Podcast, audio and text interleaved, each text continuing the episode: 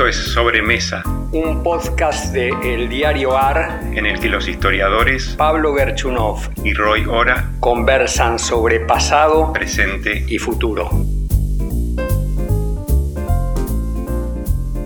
¿Qué tal Roy? ¿Cómo estás? Hola Pablo, ¿cómo estás? Bien, escuchando muy frecuentemente que parece que estamos cerca del final de la pandemia, ojalá sea cierto y que junto con el final de la pandemia va a llegar otro final, que es el final del neoliberalismo. Se lee en Argentina y se lee en el mundo entero. Yo no estoy muy seguro de, sobre el final ni sobre el final de la pandemia, ni sobre el final del neoliberalismo. Me gustaría saber qué opinión tenés sobre eso. Sobre el final de la, la pandemia, creo que estamos más cerca, pero bueno, eso también es un deseo, así que hay que tener cuidado con eso.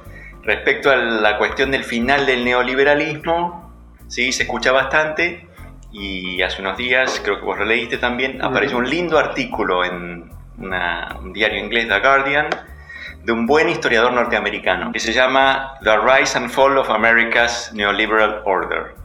Es decir, el, ascenso y caída del, del orden neoliberal. Es un tema que está dando vueltas. Y yo creo que él tiene una visión interesante, ¿no? Dice, bueno, esto arrancó hace 40 años eh, y hay indicaciones de que, está en problemas.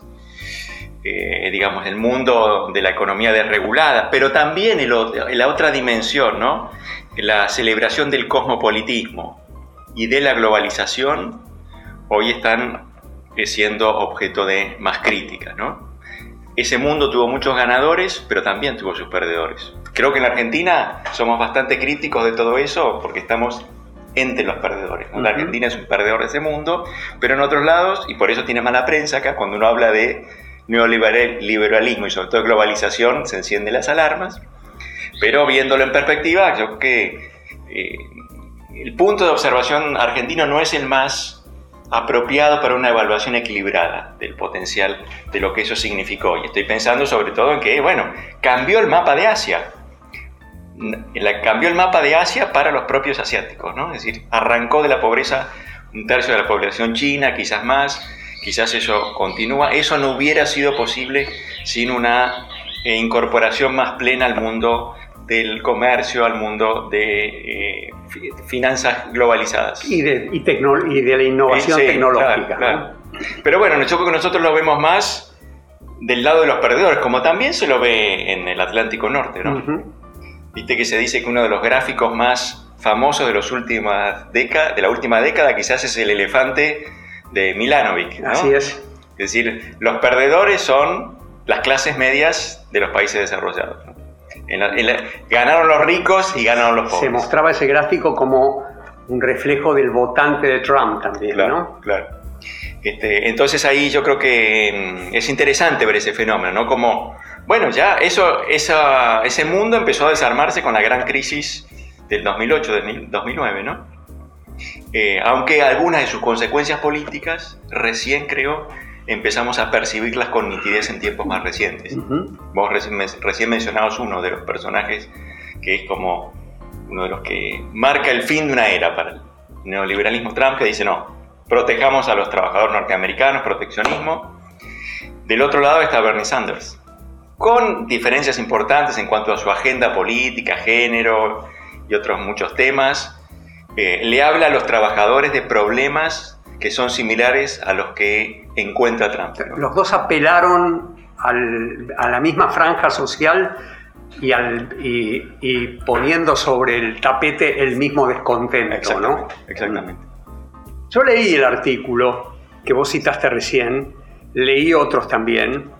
Hace unos días nomás Cristina habló además de la de que vamos a salir de la pandemia más eh, con, los ricos más ricos y los pobres más pobres, como una especie de continuidad de lo que venía, ¿no? Yo le veo un problema al, argumento en tanto se pone como argumento a futuro. Yo lo que, la sensación que tengo es la siguiente. Eso que llamamos neoliberalismo o capitalismo global, financiero y comercial, con una gran expansión de las finanzas y del comercio, ese mundo nació en algún momento de los 80 y yo creo que empezó a tener problemas muy serios y muy graves con la gran recesión de 2007-2009.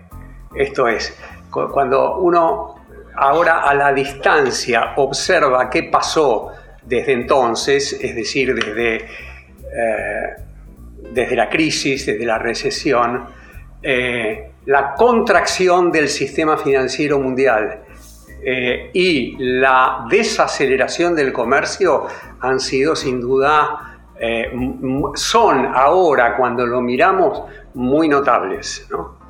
Y eso me, hace me genera una pregunta. El descontento que estamos viendo hoy, ¿es el descontento con, el neoliberalismo o es el descontento con esa desaceleración?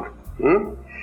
Porque lo que, en todo caso, lo que vemos hoy, como consecuencia de la pandemia también, yo le encuentro a las políticas de los países centrales un sabor rooseveltiano, un sabor de vamos por la inclusión.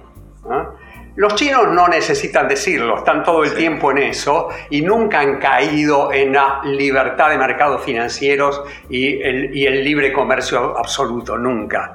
Eh, pero Biden es notable, Biden, Biden más diría, imita a, a Roosevelt en algún sentido, ¿no? Quiere decir que hay algo que ya se terminó y que en el mundo desarrollado, después podemos hablar un poquito de la Argentina, en el mundo desarrollado se han hecho cargo de que ya terminó, en Estados Unidos y en Europa. Sí, yo creo que mm, efectivamente el mundo de los mercados desregulados es, o parece ser historia pasada, pero acá pero eso, pero en todo caso, tiene un problema. Ese mundo tiene un problema. Si es historia pasada o no es para discutir, pero tiene un problema desde hace bastantes años. Ah, vos decís, está, eh, digamos, está siendo eh, impugnado desde hace mucho tiempo. Eh, está impugnado por, política por, sus propios problemas, además. Entre otros, efectivamente, por cierta expulsión que ha generado.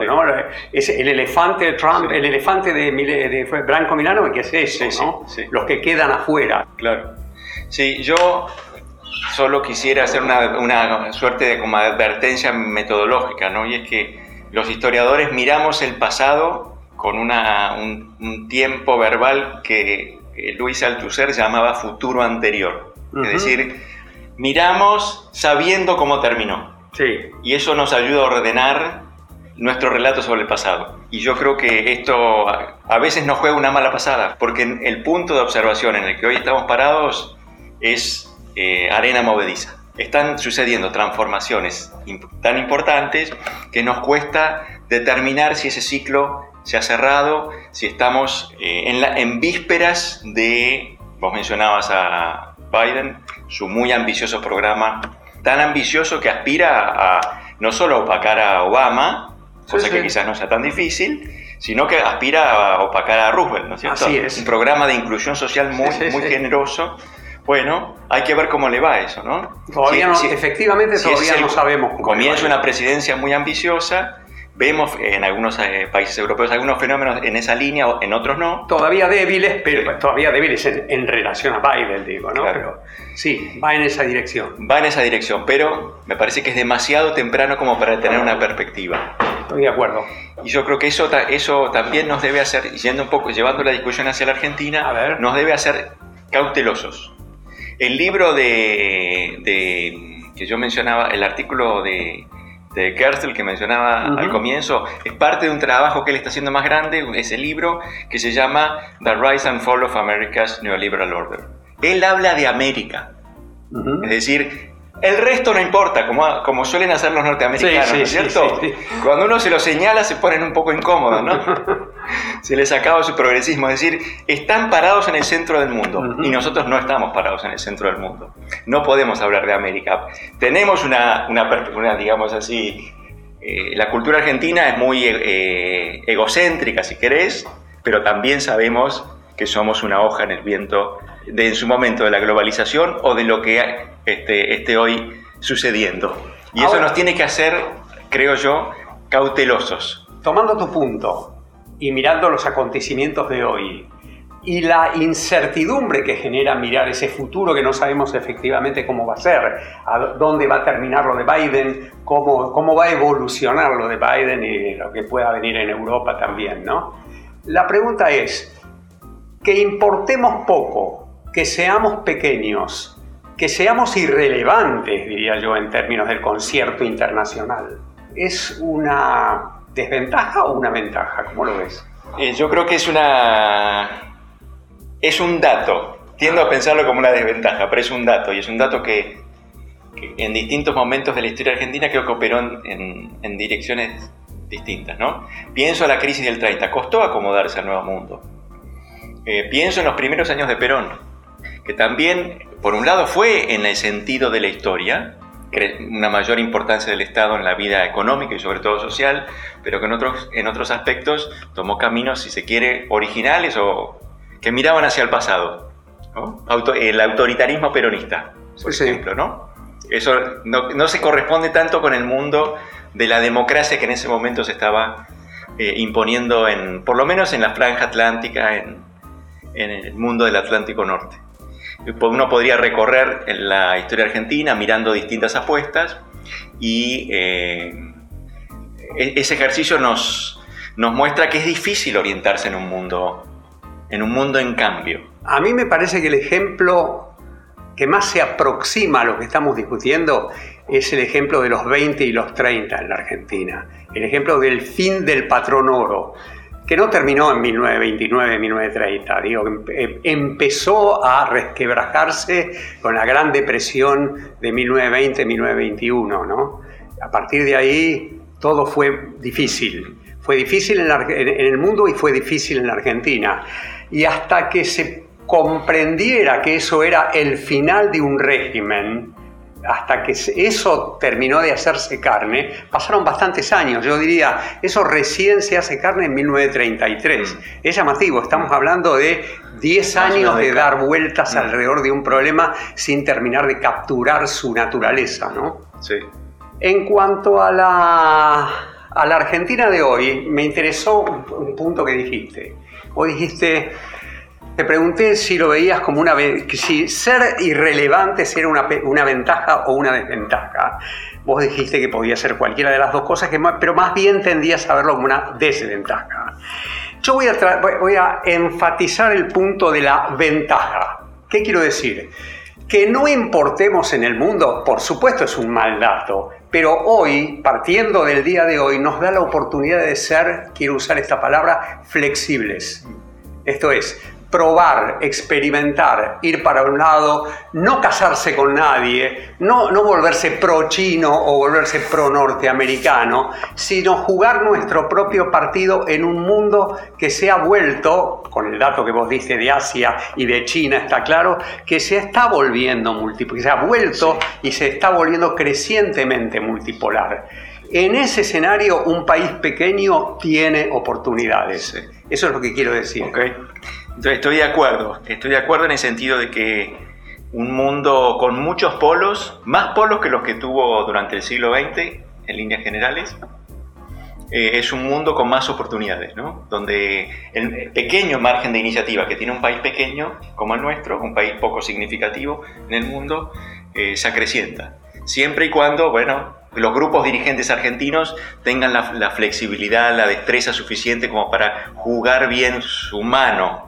¿Y vos ves en estos días algún ejemplo de algo que, no, que no es aprovechar la flexibilidad? Yo creo que sí, yo creo que hemos visto varias en los, en los últimos años, no quisiera decir que este es el momento donde más negro se pone el horizonte, pero justo esta semana hay, hay un, un evento que me me llama la atención y me, vuelve pesimista, que es la prohibición de la actividad de cría de salmones. Un tema que se ha discutido en estos dos o tres últimos días, que me parece que no capta bien la naturaleza de los problemas argentinos y las oportunidades que el mundo presenta para hacer crecer la economía argentina. Un distrito pequeño que vive en gran medida subsidiado con, con una industria ineficiente y hay poco, eh, una actividad económica poco dinámica como es la, la, que domina la economía de Tierra del Fuego, tiene una oportunidad, una oportunidad para en principio como para diversificar sus fuentes de ingresos, que sería además importante como para fortalecer el perfil exportador de la Argentina y dicen no, nosotros no queremos En nombre del medio ambiente. En, nombre de una causa valiosa, por cierto. Eso es muy ¿eh? frecuente. ¿no? Sí, sí, sí.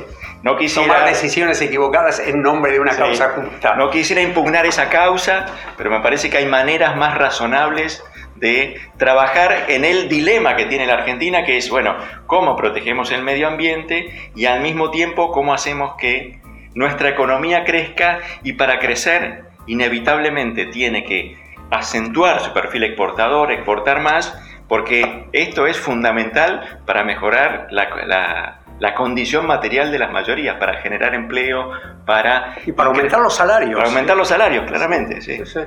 Yo estoy completamente de acuerdo con vos y creo que has dado con un excelente ejemplo reciente. Espero que no nos encontremos en los próximos días con ejemplos parecidos y que haya sobre esto un debate un poquito más profundo que lo que he estado viendo yo en los diarios en estos días a partir del el caso noruego, digamos. Pero en todo caso, la semana que viene nos vemos. Sí, ¿eh? podemos seguir charlando sobre esto. Un abrazo. Chao.